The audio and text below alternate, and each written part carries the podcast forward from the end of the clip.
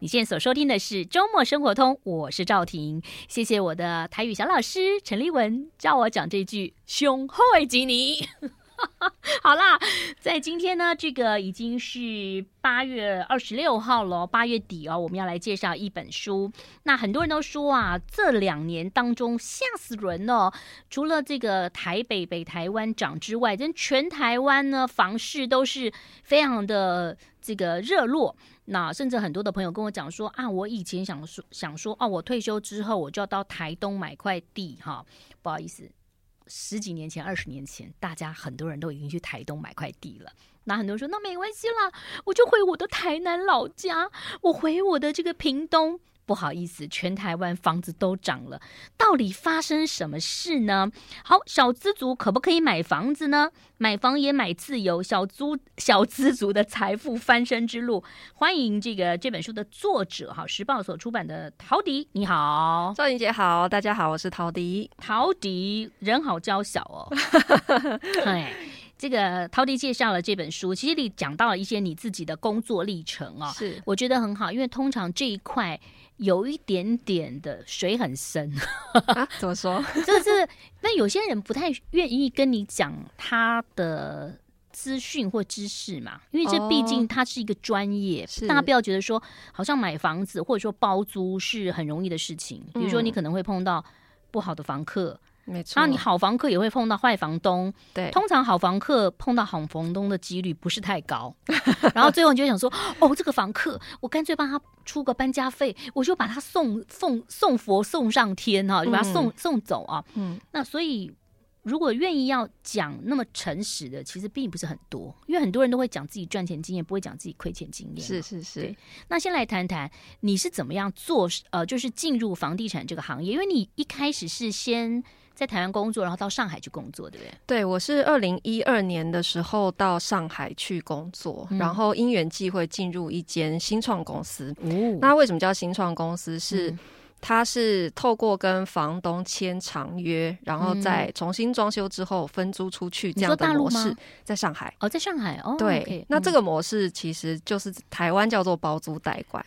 可是，对对，当时那个时候台湾其实还没有这个产业，政府还没有推租租赁专法。其实很多没有推出之前，有所谓的二房东，就有些人就会自己租一档，通常都自己租一栋，然后自己住一个小小间，剩下三三四间就是。租给人家，对。那后来也有说跟房东就是签个约，然后说我你的房子好破，我帮你装潢一下，然后把它隔一隔，然后租给别人，他可以中间赚取利润，对对对，顺便管理嘛，是对不对？其实二房东这个职业在台湾也是存在很久，嗯、已经几十年都有人在这样做，嗯、只是过去在租赁专法之前，它好像一直比较是台面下的东西。嗯、然后确实有很多人他是没有这么合规，甚至是不合法的方式在、嗯、在做二房东。嗯，那只是说现在政府开始在推包租代管之后，他就是希望把二房东这个职业可以专业化，嗯、然后企业化来去经营。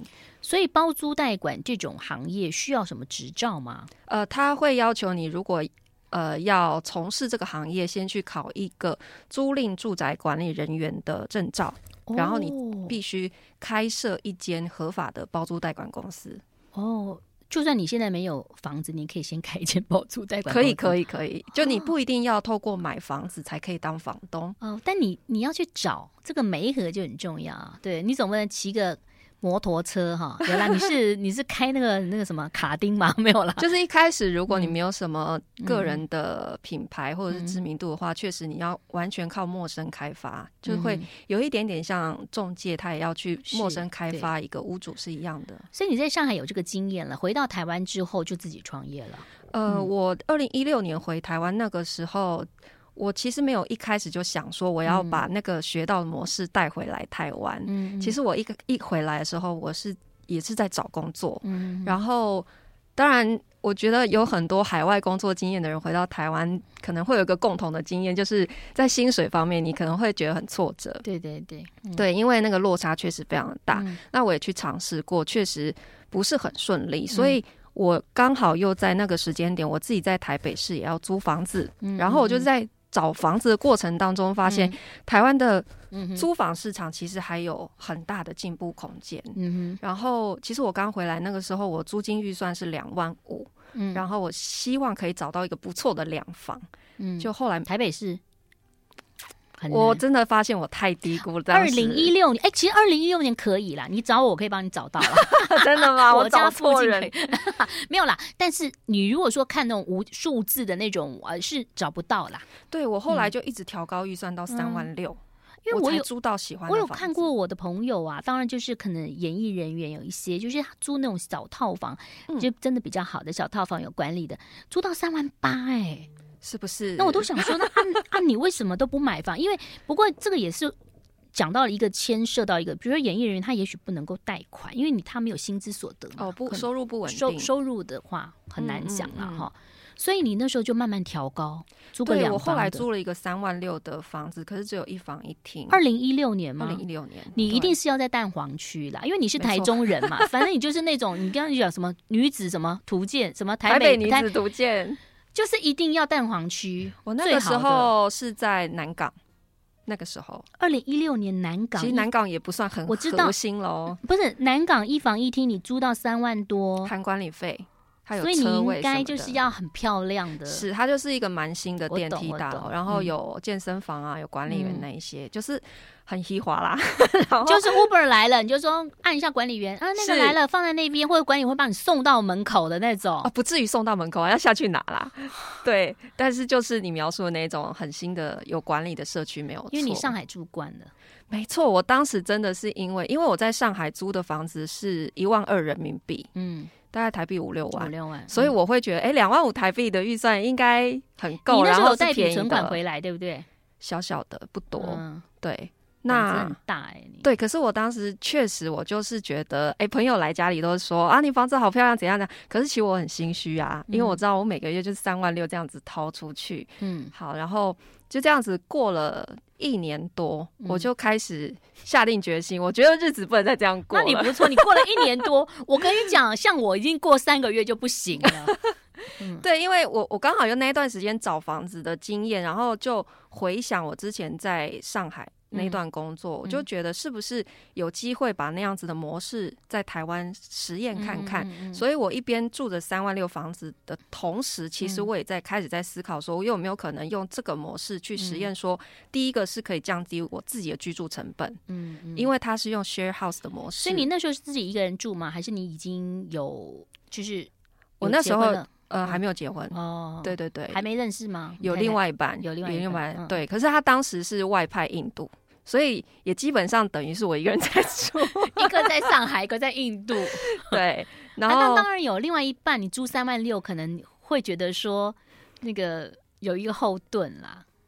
对我，我其实蛮谢谢他有给我一些支持的，哦、但是我还是觉得我们的生活成本好像有点应该有可以降低的方法。既然如果不能降低，就要自己能够调高自己的这个。收入嘛，对不对？对，我们先休息一下，待会儿来谈谈哈，怎么样的这个小资族要怎么样买房子，也可以买自由。在现在这个状况当中，全世界整个的经济，很多人说那个美国的压力锅要爆了哈，然后台湾现在已经呢开始呢这个觉得涨了很多，但是还是有人买房啊。哦，休息一下，马上回来。I like 欢迎回来喽，我是赵婷。其实很多人都说啊，有的时候你买房子以小换大，慢慢的换哈，比较有机会。比如说呢，以前呢，你可能在二十年前，你有个一百万，你买了一台车，你觉得很开心。那有人就是用一百万买了一个房子啊，可能自备款一百万嘛，然后他可能买个三百多万在内湖一个小套房。可是当他小套房涨涨到七百多万的时候，他那个有人买车的人车子，反正他是贬值了，对。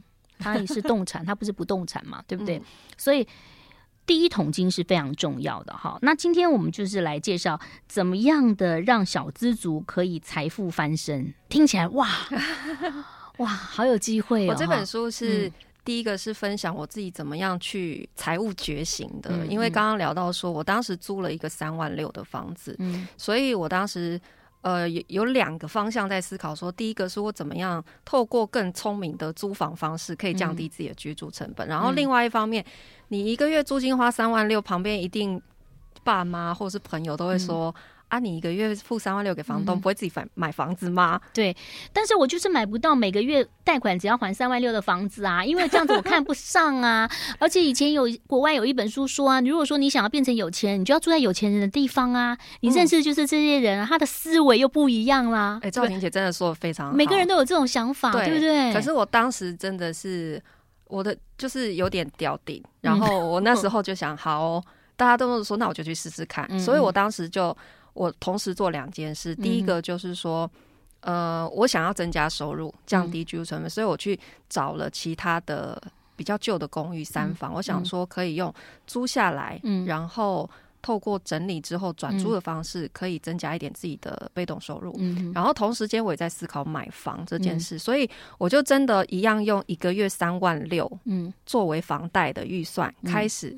一样在同一个区域去找房子，但是就像赵婷姐说没有错，我最后能买到的公寓就是一间四十几年的老公寓。嗯嗯，那你看我原本租的时候三万六，是住在那么高级的一个电梯社区里面，没关系啦。对，然后我现在是就四十几年的那个残破不堪的公寓，嗯。然后你知道那个那间公寓其实我到今天都还在修漏水的问题，但它涨了啊！你二零一六年到现在。哦，确实那个时间点是因为我后来是二零一七年买的，刚好是上一波房市的算谷底。哎、欸，回到你这本书，今天有讲到各个地方啦，台北、台中啊、台南，现在还讲到台东，你去看土地嘛？哈，对对对。回来，如果听众朋友他想要知道，他说我有房，可是我也想像这个陶迪一样的话，那我如果要做这种代管，我必须要跟屋主讲吗？嗯，还是不需要跟他说？有些人一定要让屋主知道，有些人就不说、欸，哎。对不对？嗯、呃，对，这就会产生很多的纠纷。他会说：“我亲戚住在这里呀、啊，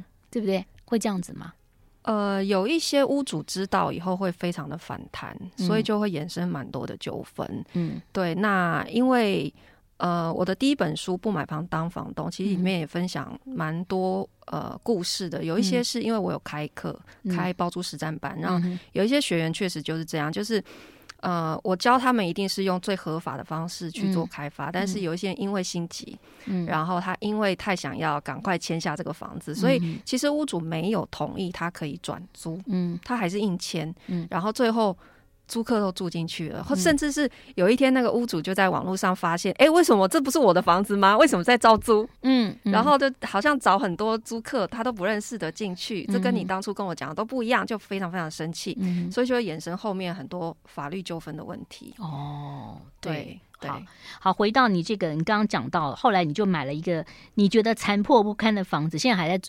修漏水，我一开始表示你现在还有那个房子啊，现在还持有着，还持有我，我没有打算卖啦。但是我当时买确实是抱着想要自住的念头，嗯，但是就是在整个开始要整理装修的过程当中，我就一直看那个房子，在想，因为你知道那栋旧公寓是连一楼大门都没有的哦，哇，好棒哦，还有戏剧画面哦，然后整栋楼都在等都更，所以楼上才会不愿意修漏水，嗯嗯，所以我后来就是看着想说，那你现在等到都更没？还没等到啊，还没等到，真的等不到。我家那附近一排都在都更呢，嗯。嗯，所以你要慢慢等，真的都更没有这么容易的，是是，对，所以我后来。还是没有搬进那间房子，你还是住在外头哈？我还是决定租房子。是，好，我们等一下呢再来谈谈。其实他起码买了一间房子，他可以用贷款跟租金 cover 那个房子嘛。那在这么多年当中，他其实是有赚的。可是现金很多人就要问啦：二零一六年跟现在的二零二三年其实是不同的，是不是可以用同样的方法呢？好，休息一下，马上回来。I like 买房也买自由，你自由了吗？还是你没有房，你也没有自由？这样说起来好伤心。有些男生可能在开车在听说，对，我结婚了，我没有自由，我也没有房。对啊，我觉得这本书的书名好像乍看会让人觉得蛮冲突的，就是买房不就是被三十年的贷款给绑住，怎么会买到自由呢？嗯，对对。那所以你说的第一间房不该自住啊？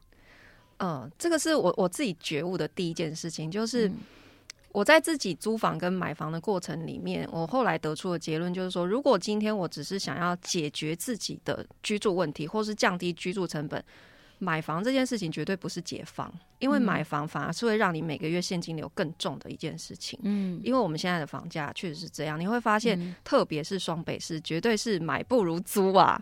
而且你有算过嘛？比如说投报率的问题，其实台北市投报率真的蛮低，现在买的话很低，很低很低。那我有一些朋友会去买台中中部的一些嗯学校旁边的房子，嗯，CP 值就比较高。对，然后他一直跟我说：“我跟你讲，你要有个观念，你买的房子是自己住的或租给别人的。如果你这个房子就是投资租给别人的，你都不要跟我说这房子很烂。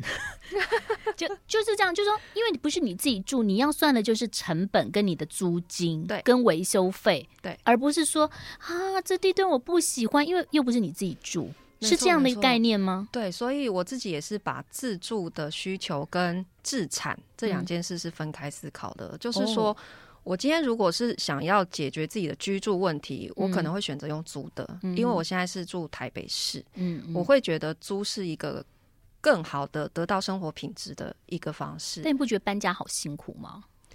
我自己是还因为我东西没有很多，哦、所以搬家我觉得还好。但我租的方式，我是。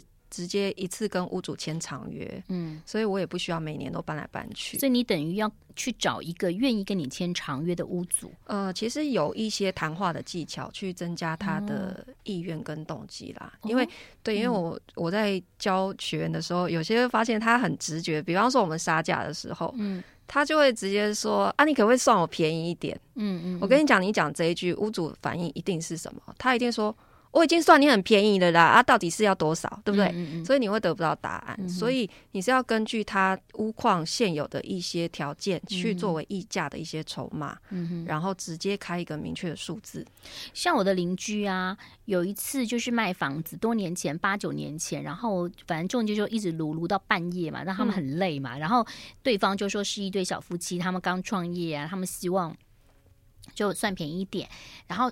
讲到最后，就是冰箱啊、冷气全部都留下来。嗯，但是我必须要告诉你，陶迪，那那间房子他们都没有来住，他们其实是有资产的人。你知道，有些人买房子没有要租给别人呢、欸。嗯嗯，他也没有要住。对对啊，那那可是那就是一个说法。然后当我那个邻居朋友就便宜卖给他，但我觉得那是他的选择啦。对，对不对？就是就是这样子。所以有时候说法是很重要的。没错，没错，没错。嗯嗯嗯，可是。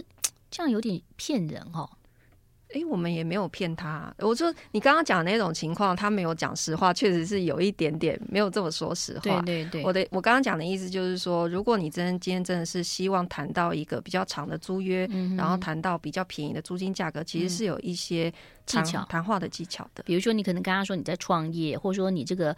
可能还要修，但你都不要修了，你就怎么样？这个我自己来处理。对，就是有时候你要站在屋主的立场去想他想要的是什么。嗯，我觉得是不是东方人有个观念，有土司有财，就是总觉得要住在自己的房子哈。甚至我看到一些长辈说：“哦，这我是祖，这个我是祖产，我不能卖哦，我卖了就对不起祖祖先哦。”对对对对，他就宁愿放在那边。对，嗯。呃，不过我现在因为我做包租代管，有越来越多的，嗯、现在我觉得有一个趋势是，嗯、像你刚刚讲的这一些的屋主，他们最近这两年有越来越多开始思考要把闲置的房子来处理了，嗯、所以会开始找到像我们这样子的业者来帮忙处理。嗯、但我跟你讲哦，就是。嗯，其实大部分就是呃，中古屋的这些空屋的持有的屋主啊，嗯、他们想要出租的动机绝对都不是因为租金，因为他们真的不缺钱。嗯，他们唯一要出租的理由就是他发现屋况真的烂到不行了，他一定要处理了。嗯，所以这个时候他会找我们，嗯、因为我们会帮他解决这一些屋况的问题，所以他也不用自己找装修公司到处比价。也就他找到你，你其实要给他算成本嘛，对不对？你的成本要算出来。是，哦、就是我们其实现场看屋况，嗯，就会给他一个大概的范围，嗯、说你这间房子处理起来可能需要花多少钱。嗯，那所以这也会关系到，那你用多少钱租给我，还有我们租期条件，嗯、其实这些会全部在一起谈的。所以对这些房东来讲，他不缺钱，但他想要不又不想自己处理房子，他会给你们来处理，然后他就会想说，那没关系，我租金就这样。可是可能我五年后或七年后我收回来的时候，我房子是好的，是这样，他不一定会想要收回来，嗯、但他，他后来就不会想收回来了。他不会，嗯、因为他会觉得我太轻松了、嗯。对，因为大家可能很多人当过房东，有些人真的很热心啊。但你知道，你半夜突然有房客跟你说你漏水，或者说房客跟你说我没有带钥匙，你可以来帮我开一下吗？或者是说我家的猫跑到哪里去啊？啊，你是不是认识隔壁？你就会觉得哇，烦不胜烦啊！一下蛮多琐事，很多琐事啊。那当然有一些就是隔层套房，他可能会用那种呃。监视器管理嘛，哈，比如说他忘了带钥匙，你帮他哪个地方按一下，他就可以进来。可是这毕竟也不是每个人都可以做得到的，哈。对啊。好，回到了我们一般的小老百姓来讲，其实你书上有告诉大家怎么样看中古屋，看屋不踩雷。嗯、那同时呢，还有告诉大家有一些梦幻，你想要买地，你要退休到台东。最近有一个那个谁张翰他们搬到台东去，那是因为为了孩子的教育嘛，然后他到台东，我觉得也过得很好。可是如果说你是想说我退休，我要搬到台东种一甲地啊，一甲是几坪？大家知不知道？还是一分？你知道是几坪吗？你的体力够吗？哈，待会儿跟大家分享，马上回来。I like 103, I like radio。欢迎回来。要过怎么样的生活？其实每个人的。价值观都不一样，有些人一定要房子要住得好，然后要有二十四小时的管理员，最好一楼是有 lobby，没有房子，就是你进去的时候就会说：“你好，赵小姐，你回来啦。”然后帮你提醒你哦，没有啦，不太可能，或者是说呢，酒店式公寓也许有，欸、就是说那个楼下有谁来找你啊、哦？是可以放行吗？可以放行，帮你刷卡上去，对不对？嗯嗯哦，或者说直接开车。到你家门口，哦，这么高级，好高级哈、啊！那当然这是梦想嘛，逐梦踏实啊，有梦最美啊。嗯、好，回到了你有一个章节写中古屋看房不踩雷，这个就要嗯跟你跟我们分享。很多人都说要越看越多越好，可是有时候你一直找中介看个一百间哦，你不会觉得很拍谢吗？呃，我觉得是你自己要先有一个范围，知道说你大概想要的是什么。嗯，因为我觉得可能大部分人在没有看过房子的时候，其实他一开始是不知道自己要什么的，嗯，所以你一定是经过一段时间的看，多看，然后你会慢慢知道说，哦，原来我更喜欢这个，原来我之前看的那一间，它的格局其实没有这么好。嗯嗯，对，这是我我认为要大家要多看房的一个原因。但是当然，大家会担心说。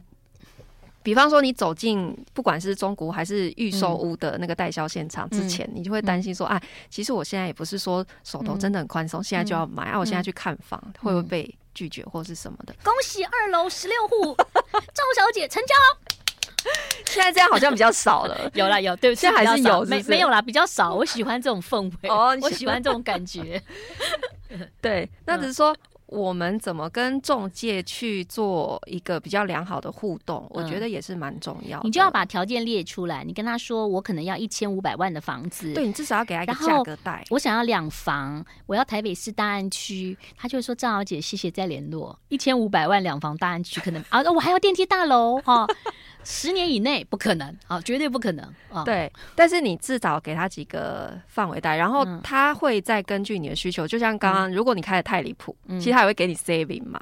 但是你就会慢慢知道说，哦，原来我就是在做梦，这样你会慢慢调到一个比较现实的一个区范围里面。我就是想做梦啊，哈！但有梦最美啊，对啊，对啊。那有我就有一个朋友跟我说，他随时要准备好几百万现金。我说干嘛？他说就是有朋友会通知他说，晚上呢有一户就是要现金要处理。一下，然后房子就变他的。那当然，呢就是另外一种方式啊，不是我们现在讲的方式。那感觉比较是投资型的，就是那感觉可能是有债务，就是他会帮他连夜搬家，然后给他现金，然后房子。哦，你是说卖房的人需要现金？我觉得这种可能也是有一点。当有时候你如果拿到现金，你就跟那个讲说是很好的。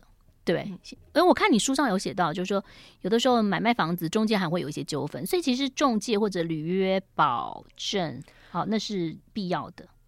我其实我的经验里面，我觉得中古屋反而水是更深的。嗯，就是我们很可能很多人会觉得说，因为新闻常常媒体在报道都是预售屋怎么样怎么样，建商无良啊，嗯、然后漏水啊，嗯、一堆纠纷。可是那是因为中古屋的个人买卖比较少有机会被报道。那请问一下，中古屋这种东西，就是我其实真的看不太出来。哎，你书上有写到，我真的看不出来这个房子好不好？哎，我第一个我会建议大家中介，可是有些人就不想找中介，我就想自己在网上看。我会觉得这样子其实是风险更高的，因为当然我觉得中介的素质是另外一件事，可是。正常情况来讲，至少透过中介，他可以帮你做一些把关。嗯，而且我觉得找中介蛮好，他会帮你做整理啊。好，回到了你刚刚讲到中古屋哈，不踩雷的方式，第一个就是说还有一个就是你去看实价登录，书上写到，大家也都是这样讲嘛。我买的时候我一定看这个实价登录最低的部分，嗯，那我是卖方，我是屋主，我一定看最高的部分。对对对。那这个实价登录现在真的是正确的吗？因为有时候还是会有一些呃含车位的。呃，现在实价登录其实都有玻璃出来，有开对、哦、出来，他都会把车位另外列出来。嗯，所以你你就要仔细看一下，他你现在看到的总价到底是有没有含车位的？嗯，对。那所以实价登录的重要性是在于，为什么他会把车位剥离出来之后，让你知道每平的单价是多少？嗯，因为。就算你同一个社区，然后行情都差不多好了，嗯、可是会因为每一个房子的平数不一样，嗯、所以它的总价一定是不一样。所以你用总价去比，一定是它会失真。嗯、所以很多人如果说在大台北地区或者是都会区喜欢买公寓的原因，就是因为它十平多，比如说四十平，它里头可能就四十，搞不好它四十平里头有四十二平也不一定哦。对对对，因为那里有没有补灯啊或者什么的，对不对？对。哦、但我我觉得就是你、嗯、你。买中古屋还是在这个区域，你是选新城屋的话，嗯、它就会是一个蛮艰难的取舍。那你建不建议大家各有利弊？现在可以买房子呢？我反而会觉得，因为今年房市是开始在盘整，嗯，然后接下来的两三年，嗯、我觉得它是一个下修的阶段，是是刚好是适合去看房的时间点。但是我觉得大家是，嗯、呃，你可以积极看，但是慢慢买。你也不用太急着，就是说哦，看几间就。哎，你这样听起来我们好像很有钱，积极看但慢慢买，慢慢买就三间，就是慢慢挑的意思。但是租屋市场啊，我觉得也是不错的，因为有的时候租，就是有时候你你租，然后有人帮你管理，然后你可以找到那个，不见得是房东，像你们这样子的话，他其实就是找一个很很有哦。很有经验的人嘛，就都可以处理嘛。对，因为我们毕竟是天天在租房子，然后天天在处理修缮的事情，嗯、所以我们可能会有专业的团队跟专业的工班跟修缮师傅来处理这些。嗯、我觉得为什么很多租客在租房子的时候很容易，他会觉得我碰到不好的房东，嗯。其实不见得是房东他是故意的或是恶意的，嗯、而是因为他也不知道要怎么处理。他水电漏，他也不认识水电啊。对，说真的是这样。嗯、你跟他讲，因为像我们这样，有时候租客他跟你描述什么东西坏掉的时候，他是直接跟你讲说：“哎、欸，热水器坏掉了。”嗯。可是其实热水器坏掉有很多种原因，不见得要换整个热水器。对，它不见得是热水器本身的原因，它有可能它只是因为水压不稳定，忽冷忽热，它就直接跟你说是热水器坏掉。可是其实有很多其他原因。那你跟房东这样讲的时候，他其实也不知道是怎么回事，他也不知道怎么办，所以他可能就在想，嗯，那我要找谁谁谁，然后一拖可能又两三天过去了，所以你就觉得房东好像故意不处理。其实有蛮多的纠纷是因为这样子的代沟。哎，陶迪，我想问你，就是说你刚刚讲说从今今年开始。可以慢慢买看房子嘛？你书上有这样写，这两三年。那如果说真的很多人自有资金可能只有五百万或者是六百万的话，那他要怎么样的？自有资金五六百现金吗？这样很多哎、欸。对，好啦，三四百啦。那他他他要看多少的房子呢？他就是要除除下来嘛？比如说，好了，我讲五百万好了，好不好？五百、嗯嗯、万如果除以两成的话，就是两成花五百万。这样子吗？还是要贷款三？现在因为有信用管制，所以是要看你是买第几间。当然第一间呢？如果第一间的话，通常如果是新房子、新成屋预预售，我们都可以抓，你可以贷到八成。嗯，所以你就是自备两成，但是你还要再多准备至少一到两成，是可能房子要整修啊、采购啊，还有契约税什么的。对，还有一些税费、中介费等等的。好，所以你有五百万，然后你减掉五十万装修，或减一百万，你现在四百万的话，我自备款四百万，我可以卖多少钱？哎，赵婷姐，我跟你讲，人家买第一间房，通常手上不会有五百万那么多现金。好啦，三百啦，对，一百啦，很多人年轻人第一桶金就一百啦。来，哎，我们两个，我觉得我们俩可以这个。赵婷姐我只能说，有钱人跟我们想的不一样。没有啦，就一百一百啦，一百啦。我因为我是讲台北市嘛，台北市你说一百万，你怎么可能买到新房子？是啊，可是要五百万现金，可能都都要有家里。帮忙啊！哦，对了啊，你不是也有家里帮忙？我没有呢。南港那个没有呢，我全部我第一间房子就是都靠自己了。掌声鼓励。好了，一百一百啦，一百可以买多少钱的房子啊？休息一下，马上回来告诉你。I like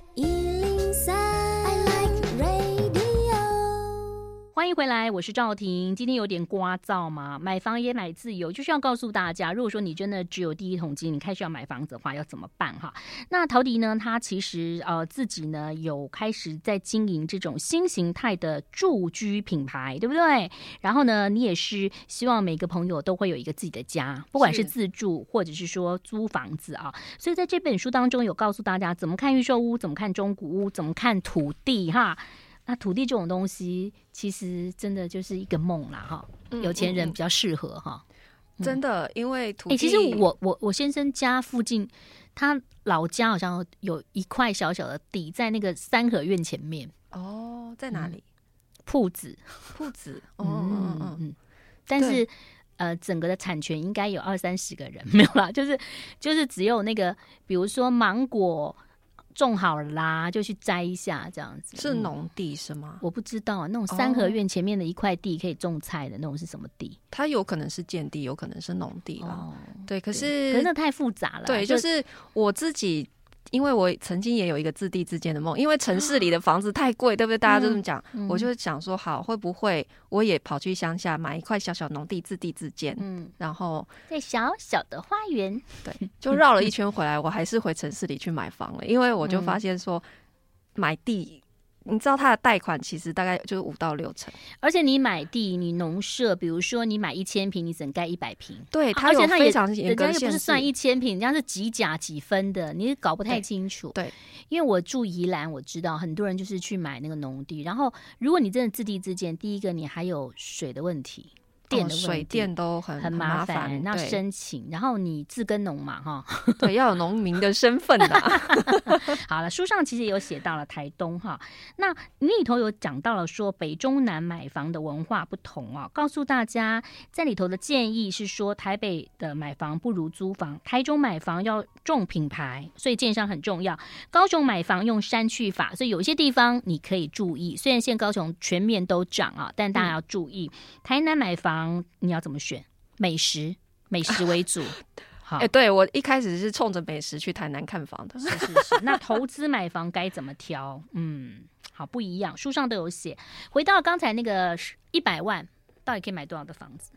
一百万，看你买呃中古屋还是预售屋。嗯。那通常因为新房子嘛，或者是预售屋，我们都可以贷到八成。嗯，所以。应该这样讲哈，你你就抓一个杠杆率，就是你今天买预售屋的话，你可以用一比十的杠杆，因为预售屋一开始你要付的定金大概就是十趴，然后中间当然就是随着它盖房子，你会慢慢付工程款，嗯嗯，对，那但是原则上就是说，你初始资金一百万，你可以买到一千万的房子，这是预售屋，哇，对，可是如果是成大胆的，我不敢。